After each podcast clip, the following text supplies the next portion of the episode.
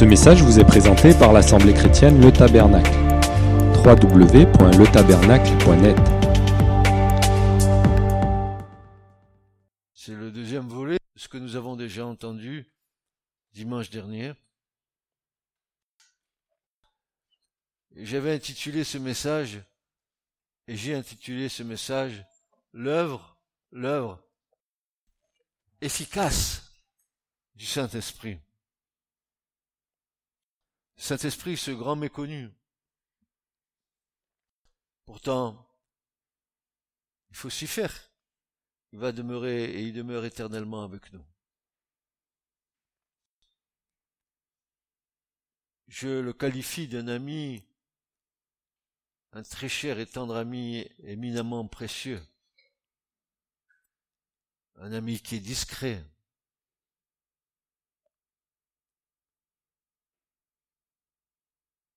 Saint-Esprit nous fait communier à l'amour même de Dieu. N'est-ce pas lui qui a répandu dans nos cœurs cet amour? Romains 5, n'est-ce pas?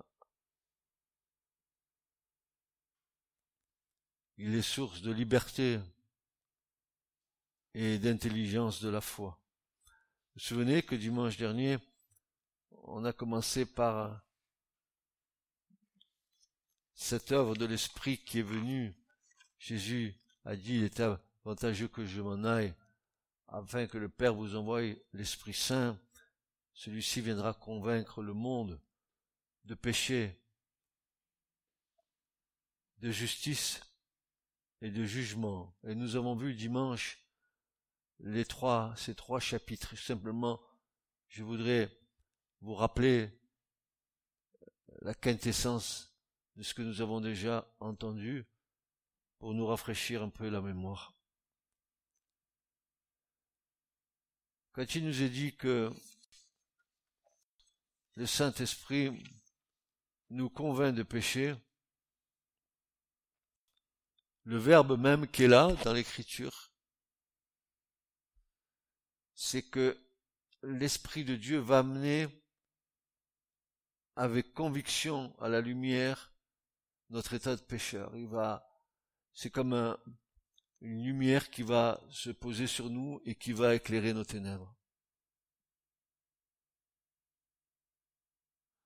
Nous avons vu que le péché n'était pas un problème pour Dieu. Et nos péchés ne sont pas un problème pour Dieu. Dieu dit que même si nos péchés étaient comme le cramoisi, il les rendrait plus blancs que la neige. Donc, cette affaire du péché, le Seigneur la résout. Pour ça, bien sûr, il nous a envoyé le Christ afin d'accomplir l'œuvre.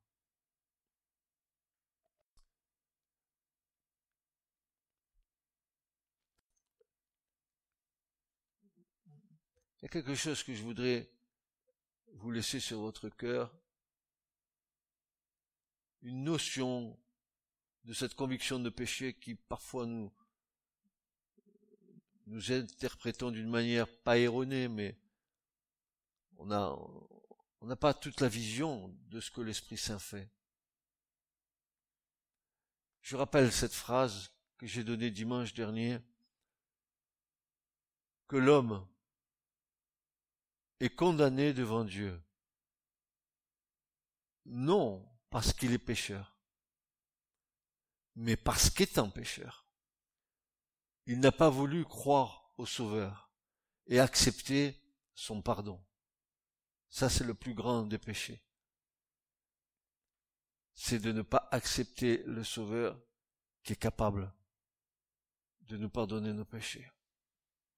Pas seulement nous pardonner nos péchés, mais de nous purifier de toute iniquité. Vous savez, ces péchés que nous avons pratiqués, qui ont laissé des traces en nous, que seul le sang de Jésus est capable d'effacer.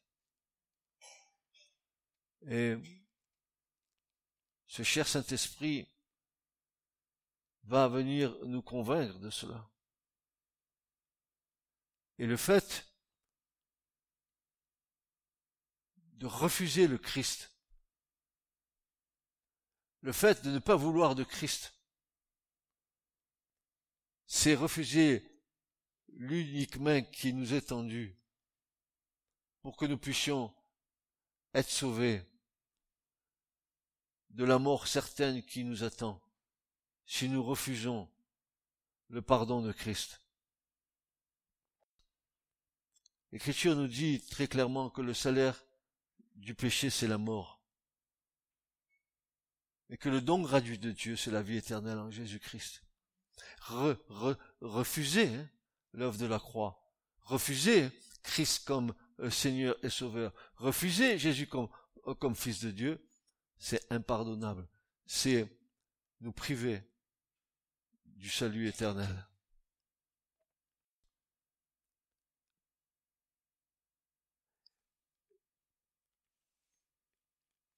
Il y en a un qui, dans l'écriture, un homme de, qui a précédé le Seigneur, c'était son, son cousin Jean-Baptiste. Jean-Baptiste, lui, va dire quelque chose de très fort. Dans Jean 3, verset 36, il va dire ceci. Car celui que Dieu, à partir du verset 34, car celui que Dieu a envoyé parle les paroles de Dieu. Car Dieu ne donne pas l'Esprit par mesure. Le Père aime le Fils et a mis toutes choses entre ses mains. Qui croit au Fils a la vie éternelle. Mais qui ne croit pas au Fils de Dieu ne verra pas la vie, mais la colère de Dieu demeure sur lui.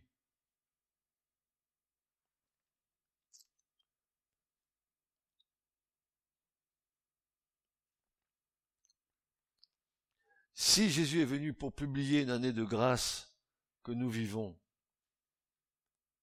il a dit aussi qu'il viendra accomplir un jour de vengeance.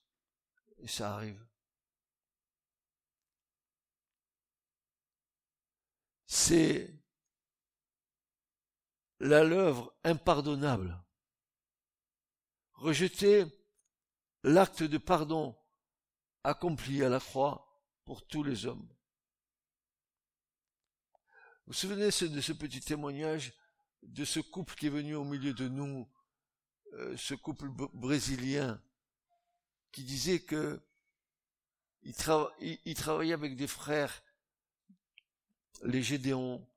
Les Gédéons, c'est un mouvement chrétien qui distribue des Bibles euh, dans les hôtels, dans les, dans tous les lieux publics pour que les gens aient à portée de main la Bible pour la lire. Et je lui ai posé une question, je lui ai dit, mais comment êtes-vous reçu quand vous allez proposer de mettre des Bibles dans chaque chambre d'un hôtel?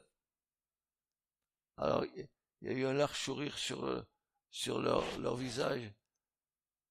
Ils, disent, vous savez, si on avait proposé des, prospectus de de réclame pour des produits, on serait accueilli avec grande joie, on nous aurait dit, mettez-la sur le, sur le bureau, on les distribuera. Mais dès qu'on a parlé de mettre une Bible dans les chambres, dans chaque chambre, on a eu, on a un refus immédiat.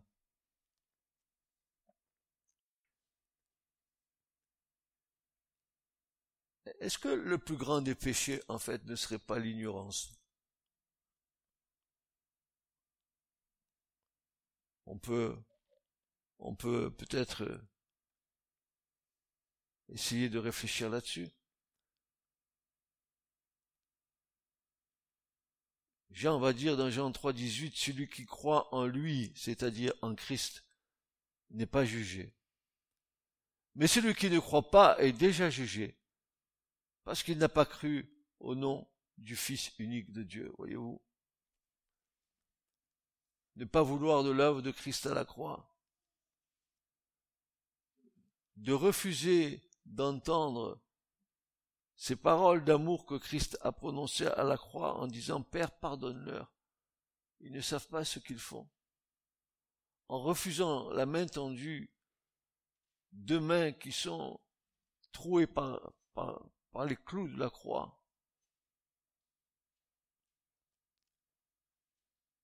En refusant l'amour de Jésus pour tous les hommes, car Dieu a tant aimé le monde qu'il a donné son Fils unique, afin que quiconque croit en lui ne périsse point. Mais le mot, le mot en grec, le verbe en grec, c'est pas périr. Je crois que les traducteurs, ils ont voulu amoindrir ça. Mais non, non, c'est pas ça. Afin que qui croit quiconque croit en lui ne soit pas détruit, mais qu'il ait la vie éternelle. Voilà ce que dit le verbe. Alors, on a mis qui ne périsse point. Ça adoucit un peu. Mais vous savez très bien que ceux qui n'auront pas cru au Fils de Dieu, ceux qui auront rejeté le salut de Dieu, où iront-ils? Vous le savez aussi bien que moi, dans les temps de feu et de soufre. Qui au milieu de nous voudrait voir un des membres de sa famille partir dans cet endroit? N'est-ce pas? C'est pour ça que la prière est d'une grande efficace. C'est pour ça que nous assiégeons le trône de la grâce, pour que Dieu entende nos prières. Seigneur, sauve-les. Nous appuyons sur la parole du Seigneur, nous invoquons le Seigneur.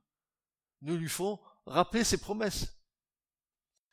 N'as-tu pas dit, toi, dans ta parole, Seigneur, que les Israélites qui avaient mis le sang sur les linteaux des, portes des maisons et sur les fenêtres, que tous ceux qui rentraient dedans éviter la destruction?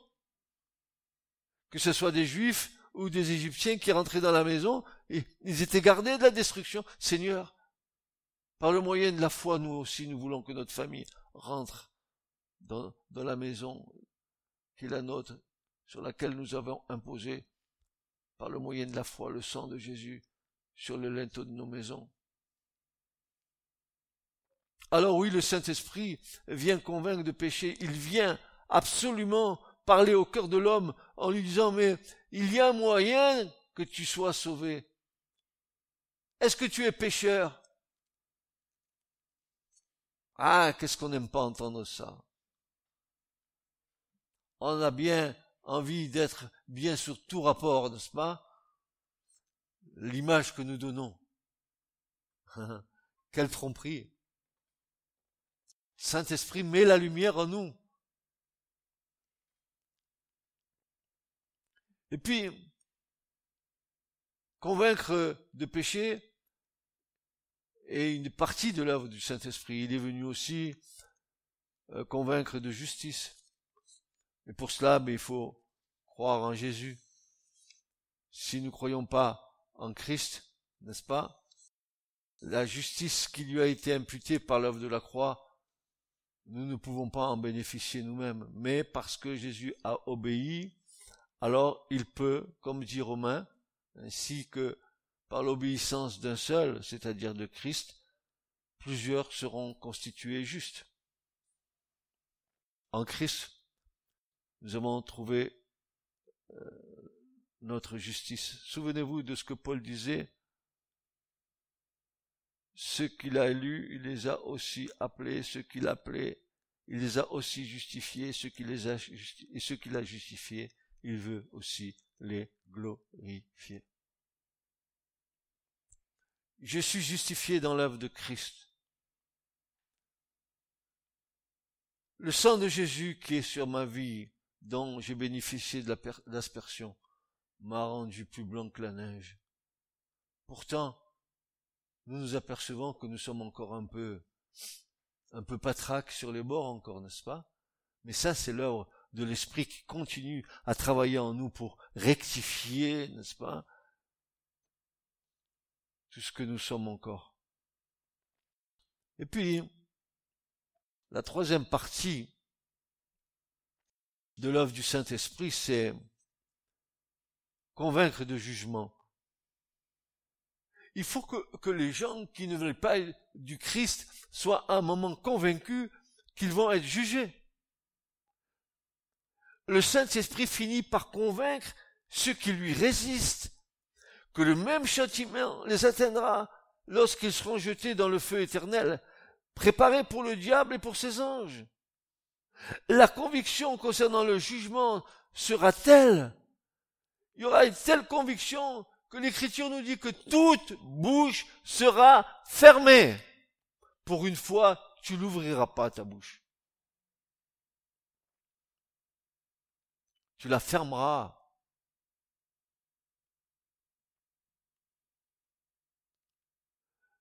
Sans récrimination possible.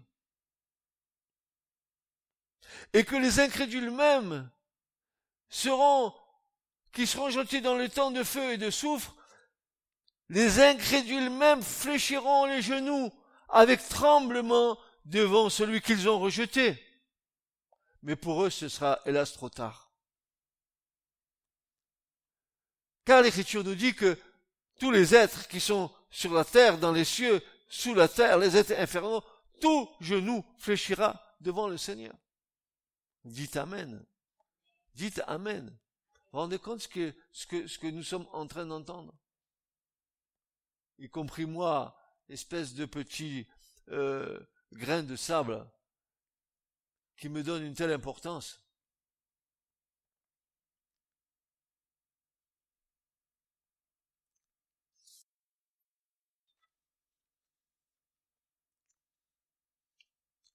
Ainsi, Jésus dira, je vous ai dit ces choses, demeurant avec vous.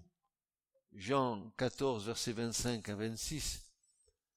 Mais le consolateur, l'Esprit Saint, que le Père enverra en mon nom, lui vous enseignera toutes choses et vous rappellera toutes choses que je vous ai déjà dites. Vous vous rappelez ce que nous, nous disions la semaine dernière? Le Saint-Esprit ne parle pas de lui-même. Jésus lui parle de lui-même. Nous avons vu qu'il est l'exégète, le, seul qui soit digne d'interpréter les paroles du Père qui nous en donne tout le sens. Jésus, c'est celui qui nous a fait connaître le Père. Comme dit Jean,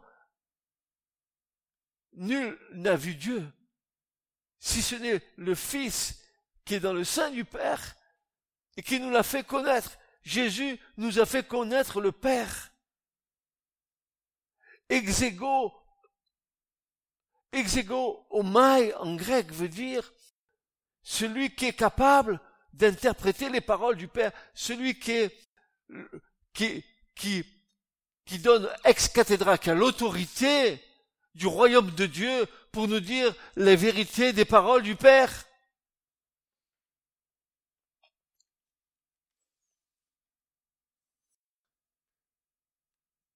Celui qui entend parler Jésus, il entend parler le Père.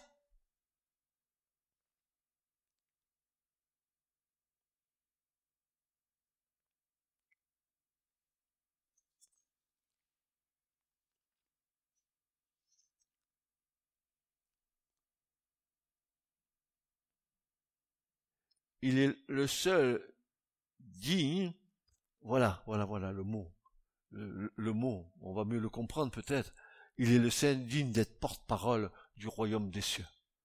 C'est lui. Et lui seul. Le Saint-Esprit, il va rien rajouter à ce que Jésus a dit. Non, non, non, non. Jésus repart auprès du Père, il a fait l'œuvre, il s'assied à la droite, l'Esprit de Dieu descend. Euh, Jésus a dit, mais il vous rappellera tout ce que j'ai dit. C'est tout. Pourquoi? Parce qu'on a besoin depuis que Jésus est parti auprès du Père, on a besoin d'entendre les paroles de Dieu par le Saint-Esprit qui va nous révéler le Christ.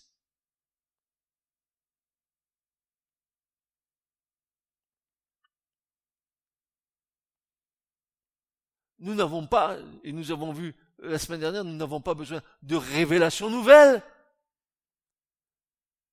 Tout a été déjà dit. Dieu, dans les derniers temps, nous a parlé par son Fils, qu'il a établi héritier de toutes choses par lesquelles il a fait les mondes. Il nous a parlé, c'est définitif. Le Père a parlé, le Fils a parlé, le Saint-Esprit nous rappelle ce que Jésus a déjà dit. La divinité entière a parlé. Qu'est-ce que nous devons attendre de plus? Nous, nous savons toutes choses que le Seigneur a bien voulu nous faire entendre.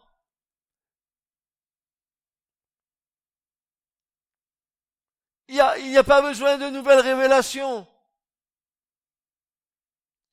En fait, tout a été dit.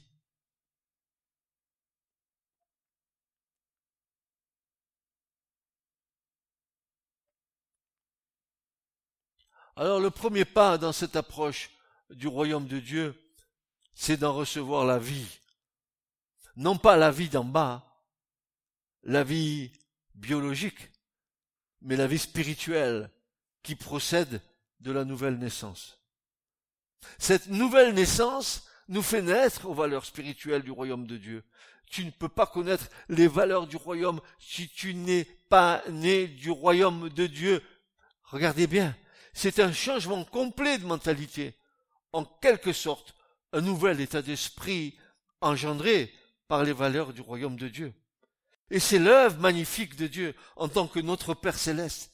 C'est la clé qui nous ouvre la porte du royaume des cieux. Naître de nouveau ou naître à nouveau. Naître d'en haut.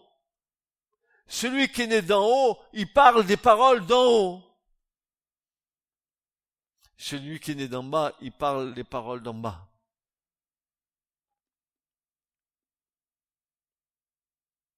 C'est pour cela que Christ, quand Nicodème est venu le voir pendant la nuit, lui posait certaines questions qui le travaillaient. C'est pour cela que Jésus soulignera à Nicodème la nécessité vitale et éternelle de cette nouvelle naissance. Il dira, ce qui est né de la chair est mais ce qui né de l'esprit est esprit. Il faut que vous naissiez d'en haut.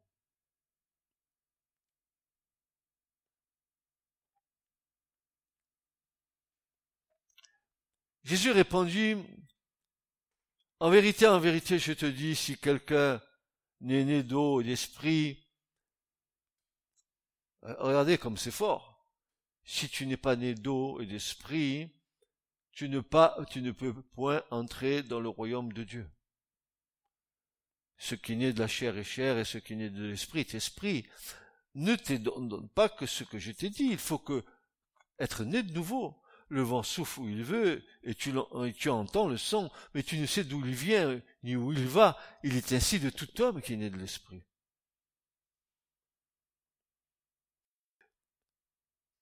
Et en nous accordant la vie d'en haut,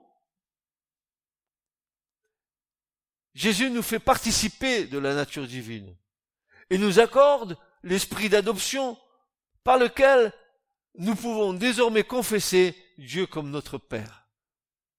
Hein? Vous rappelez ce que je disais euh, la semaine dernière? Quelle difficulté quand on arrive à la foi et dans la foi, quand on fait ses premiers pas, quelle difficulté on, a de s'adresser au Père. Jésus, c'est le nom par excellence vers lequel nous nous tournons. Le Père, on dirait que c'est quelqu'un d'éloigné.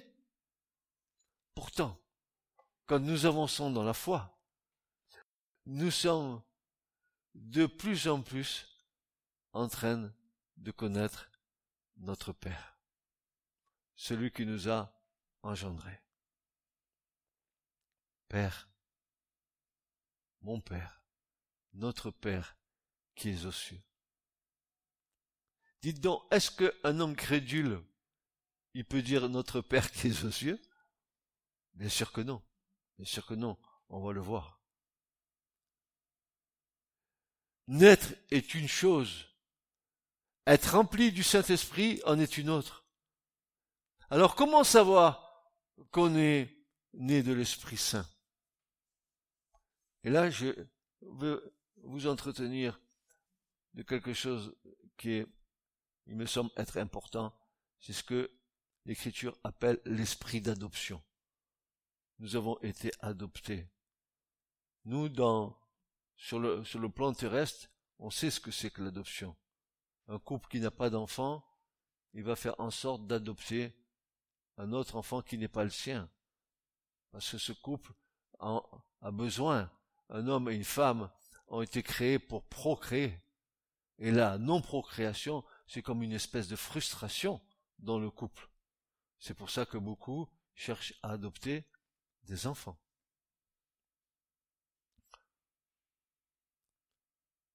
Est-ce que vous êtes d'accord avec moi quand je vais vous dire que tous les hommes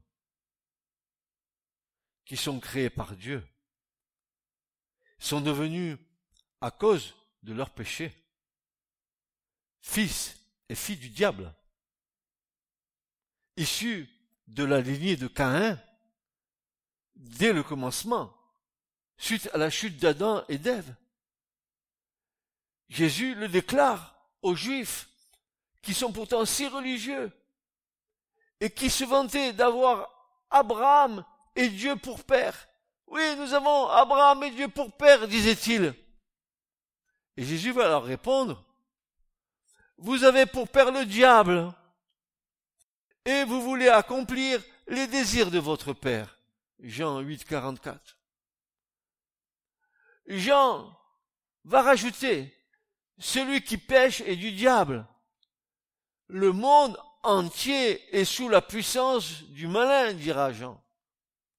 Est-ce que c'est pas visible aujourd'hui cela? Que le monde est sous la puissance du malin? Est-ce que ce monde-là n'est pas, ne gît pas sous la puissance du diable, du malin? Dites donc, mes frères et sœurs, entre nous soit dit, est-ce que la coupe d'iniquité n'est pas montée jusqu'en haut?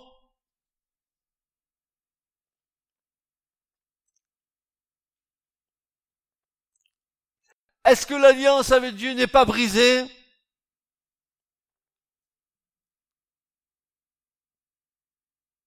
Par conséquent, Dieu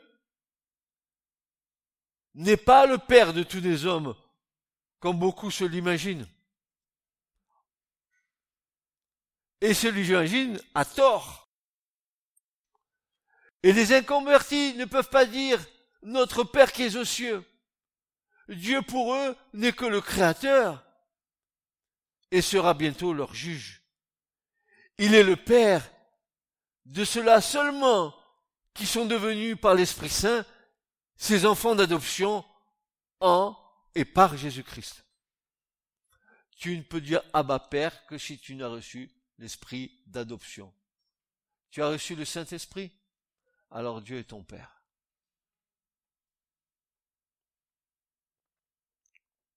Dieu est ton Père si tu as reçu l'esprit d'adoption. Par lequel nous disons Abba, mon Père. Alors, que représente réellement l'adoption en Christ et quels en sont les bienheureux effets? Alors voilà, l'adoption en Christ, c'est l'entrée dans une nouvelle famille.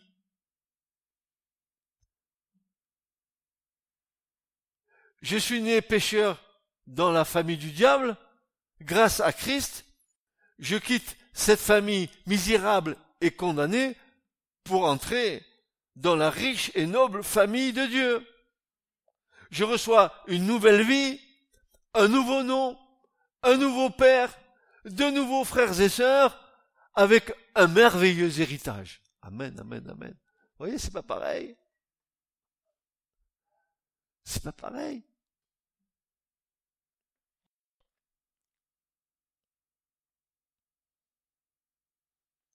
Maintenant, une question se pose. Et elle n'est pas des moines parce qu'elle turlupine beaucoup de chrétiens et, beaucoup de gens qui, qui se disent avoir la foi. Une, une sacrée question, ça. Est-il possible d'avoir dès ici-bas la certitude d'être sauvé? Il y en a qui se bagarrent avec ça. Mais certains pensent que ce serait de l'orgueil. D'autres qu'on ne le saura qu'après avoir passé la ligne eschatologique, c'est-à-dire après le retour du Seigneur ou après la mort, qu'on le saura après. D'autres voudraient posséder cette certitude, mais ne perviennent qu'une vague et un lointain espoir. Or, que dit la Bible? Que dit l'Écriture? Qu'a dit Jésus? Comment acquérir cette certitude du salut? C'est simple. C'est archi simple. Pourquoi tu, te turlupines tes pensées? Pourquoi tu te poses dix milliards de questions? Tu crois simplement, mais tu crois, crois. Celui qui croit au Fils de Dieu, ben il a la vie éternelle, point barre. Et tu dis pas, suis-je sauvé?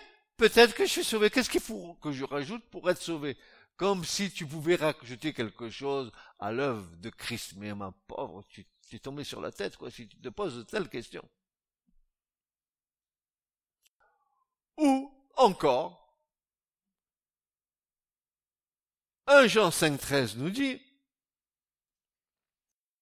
ben, je vous écris ces choses afin que vous sachiez que vous avez la vie éternelle. Pourquoi? Pourquoi tu dois savoir que euh, tu as la vie éternelle? Vous qui croyez au nom du Fils de Dieu. 1 Jean 5, 13. Voyez-vous? Alors dis, est-ce que tu vas te poser ce matin cette question? Je ne sais pas si je suis sauvé. Tu crois à Christ? Tu le crois, hein? Par le moyen de la foi, tu es convaincu que Christ est le Fils de Dieu, qu'il est mort pour toi, qu'il est ressuscité pour toi, qu'il est mort pour tes péchés. Alors, Jésus a dit, celui qui croit en moi, il a quoi? La vie éternelle. C'est pas simple ça. Est-ce que tu as besoin de, de convoquer un séminaire d'éminents théologiens pour comprendre cela? C'est d'une simplicité. La foi, c'est simple. C'est simple. La Bible est l'œuvre du Saint-Esprit. Et c'est lui qui, par le moyen des prophètes et des apôtres, nous enseigne le chemin du salut.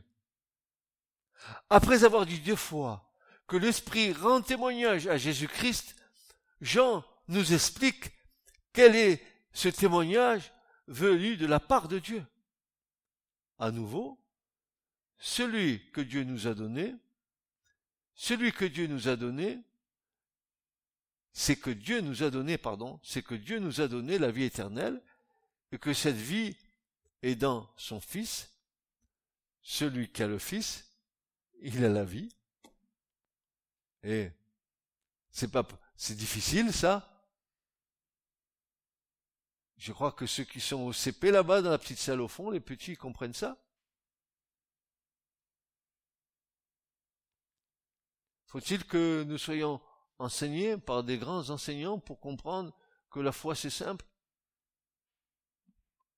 Qu'il est dit ici, c'est que Dieu nous a donné la vie éternelle, Dieu nous a donné la vie éternelle, et que cette vie et dans son Fils, hein, celui qui a le Fils, il a la vie.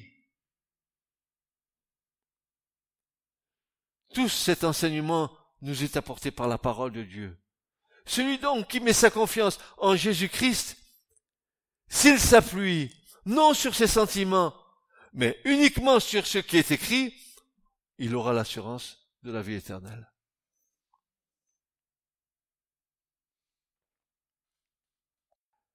Je te pose la question ce matin, Église. Es-tu sauvé? Je répète la question. Église, es-tu sauvé?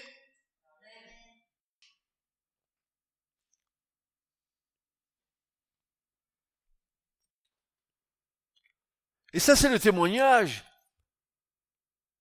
c'est le témoignage écrit du Saint-Esprit par la parole de Dieu. C'est la parole de Dieu qui nous dit ces choses. C'est le témoignage de l'Esprit qui nous rappelle cette parole, qui nous dit, mais c'est simple, ne vous compliquez pas la vie. Je vous écris ces choses afin que vous sachiez que vous avez la vie éternelle, vous qui croyez au nom du Fils de Dieu. Maintenant, il y a un autre témoignage, le témoignage intérieur du Saint-Esprit en nous. Ah, la parole témoigne. Et l'Esprit de Dieu qui est animé, qui a animé la parole de Dieu, car l'écriture nous dit, Paul nous dit que toute écriture est inspirée de Dieu. Elle a reçu le souffle de Dieu, théos, pneutos, ça veut dire le souffle, le, pneuma de Dieu, l'esprit de Dieu. Et alors, la parole, ce n'est plus une parole inanimée, ce n'est plus une parole écrite, ça devient une parole vivante. Vivante. La certitude du salut, basée d'abord sur la foi, seule en la Bible, sera confirmée dans le cœur de l'homme par le Saint-Esprit. Alors, regardez, regardez comme c'est beau. Vous qui aimez la parole de Dieu. Romains 8, versets 15 à 16. Car, est-ce que vous avez reçu un esprit de servitude? Vous avez reçu un esprit de servitude? Non. Hein? Car vous n'avez pas reçu un esprit de servitude pour être des rechefs dans la crainte, mais vous avez reçu l'esprit d'adoption par lequel nous crions Abba Père. L'esprit lui-même rend témoignage à notre esprit. L'esprit rend témoignage à notre esprit. L'esprit lui-même rend témoignage à notre esprit que quoi? Nous sommes enfants de Dieu. L'esprit nous est donné donc pour nous ôter la crainte constante de la mort et du châtiment et nous communiquer la certitude de l'adoption divine et de la vie éternelle nier cette certitude, c'est repousser à la fois le témoignage de l'écriture et celui de l'Esprit Saint en nous.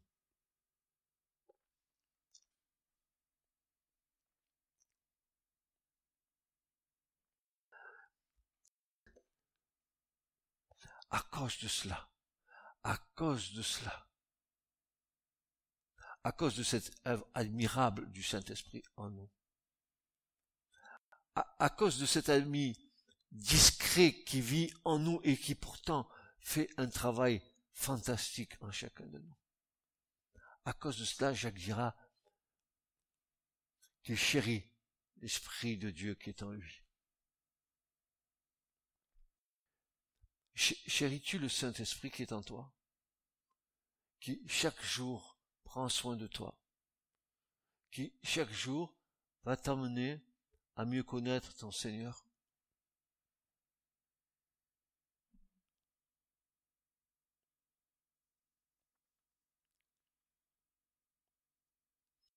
Frères et sœurs, et si nous avions encore des doutes, plusieurs expressions bibliques confirment notre assurance chrétienne. Paul va dire aux Éphésiens, vous avez cru et vous avez été scellés du Saint-Esprit. Vous avez été scellés du Saint-Esprit. Pourquoi? Pour le jour de votre rédemption. Paul dira, vous avez reçu les, les arts de l'Esprit Saint. Vous avez reçu ces choses. Vous avez cru. Vous avez été scellés du Saint-Esprit, lequel est un gage de notre héritage pour la rédemption de ce que Dieu s'est acquis à la louange de sa gloire. Et Paul va dire, n'attristez pas le Saint-Esprit de Dieu par lequel vous avez été scellés pour le jour de votre rédemption. Amen, Amen et Amen.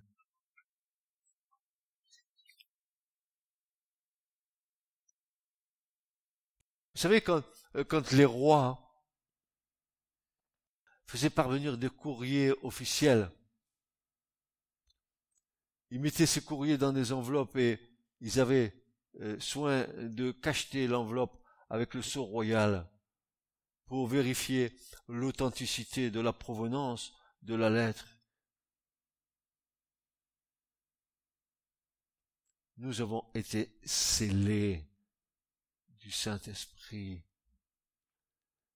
car notre provenance vient de l'Esprit de Dieu. Nous sommes nés de l'Esprit Saint.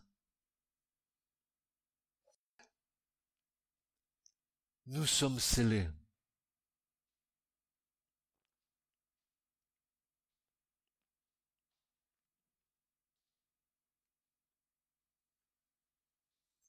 Or, celui qui nous lie fermement avec vous à Christ et qui, nous a oint, c'est Dieu. C'est Dieu qui nous a aussi scellés et nous a donné les arts de l'Esprit Saint dans nos cœurs.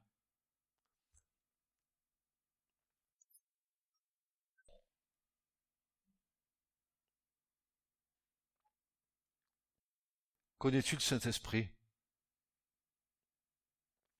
Toi qui es là assis sur la chaise. Connais-tu la voix de l'Esprit Saint quand il parle? Quand le doux murmure vient à toi. Et que l'Esprit de Dieu te parle,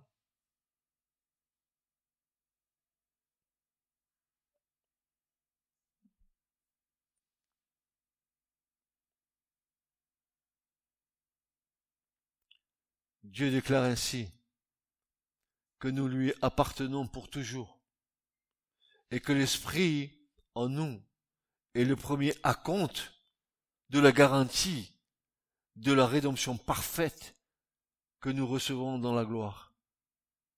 C'est encore le Saint-Esprit qui nous garde fidèles en vue du salut éternel. Sans sa présence, sans son aide et sans son secours, il nous serait impossible de persévérer dans la foi jusqu'à la fin.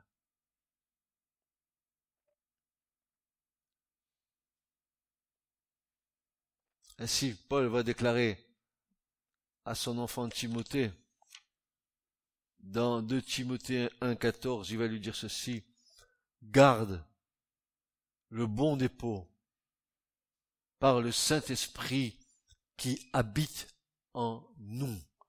Frères et sœurs, vous savez ce qui s'est passé? Le Saint-Esprit est venu en nous. Et vous savez ce qu'il a fait? Il a dressé le tabernacle de Dieu en nous. Le Saint-Esprit est venu tabernacler en nous.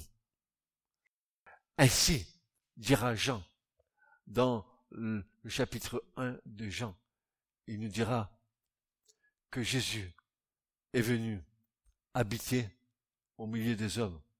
En fait, le mot qui est là, c'est pas habiter. On va le traduire autrement, parce que le texte et le mot nous le permet. Jésus est venu dresser sa tente au milieu des hommes. Le tabernacle vivant de Dieu est venu sur la terre. Et ce même tabernacle, Dieu veut le bâtir en toi et en moi par le Saint-Esprit. Le Saint-Esprit fait une œuvre précieuse afin que ton cœur accueille la présence de Dieu en toi.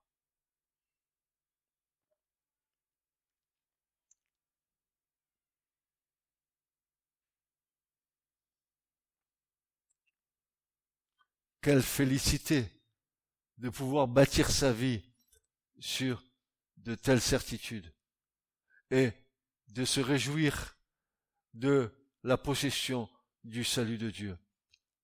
La nouvelle naissance, donc, nous avons vu, nous fait naître à la vie et au royaume, aux valeurs du royaume. Mais que nous transmet le royaume? Désormais, nous pouvons compter sur l'aide et le secours du Saint-Esprit pour nous instruire dans ces réalités célestes. Il nous transforme dans la sagesse, le Saint-Esprit nous transforme dans l'intelligence et le Saint-Esprit nous transforme dans la connaissance. Voici les trois actions de l'Esprit en nous. Pour cela, frères et sœurs, nous avons besoin que Jésus nous ouvre l'intelligence afin que nous comprenions tout ce qui est écrit de lui dans la loi, dans la Torah, dans le Chumash, dans ce que vous voudrez, n'est-ce pas?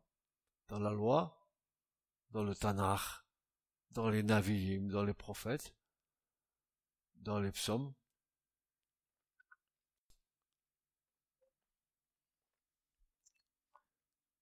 afin que le témoignage de l'Esprit Saint nous amène à reconnaître Jésus comme Seigneur et comme Sauveur.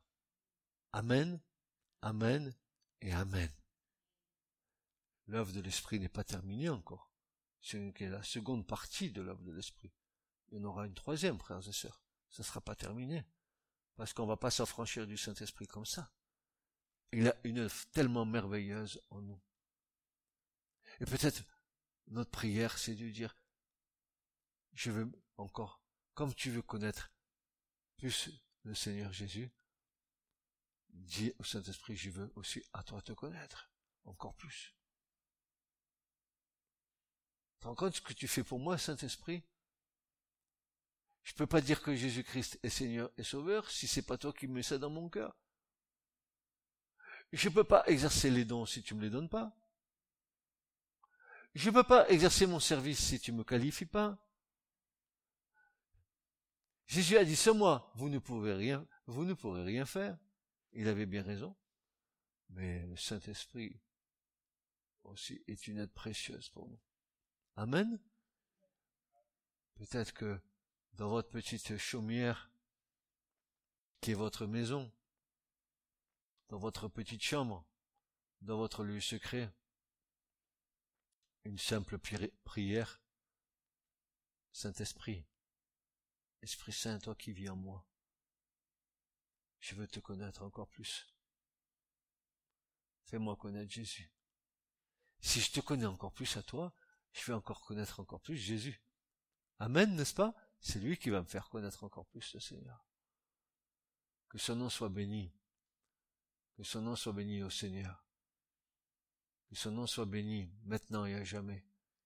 Que l'Église, que l'Assemblée de Dieu bénisse le nom de son Créateur. Amen. Que nous puissions attendre son retour dans la ferveur, dans la sainteté. Nous gardons pur. Nous entretenons dans cette espérance qui est le retour du Seigneur, comme dira Jean. Celui qui est dans cette attente il se purifie lui-même comme le Seigneur est pur. Amen.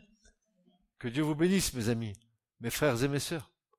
Que vos cœurs soient ouverts à l'action de l'Esprit et que nous puissions grandir à tout égard dans celui qui est le chef de notre foi. Amen.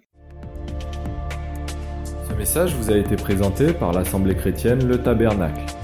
www.letabernacle.net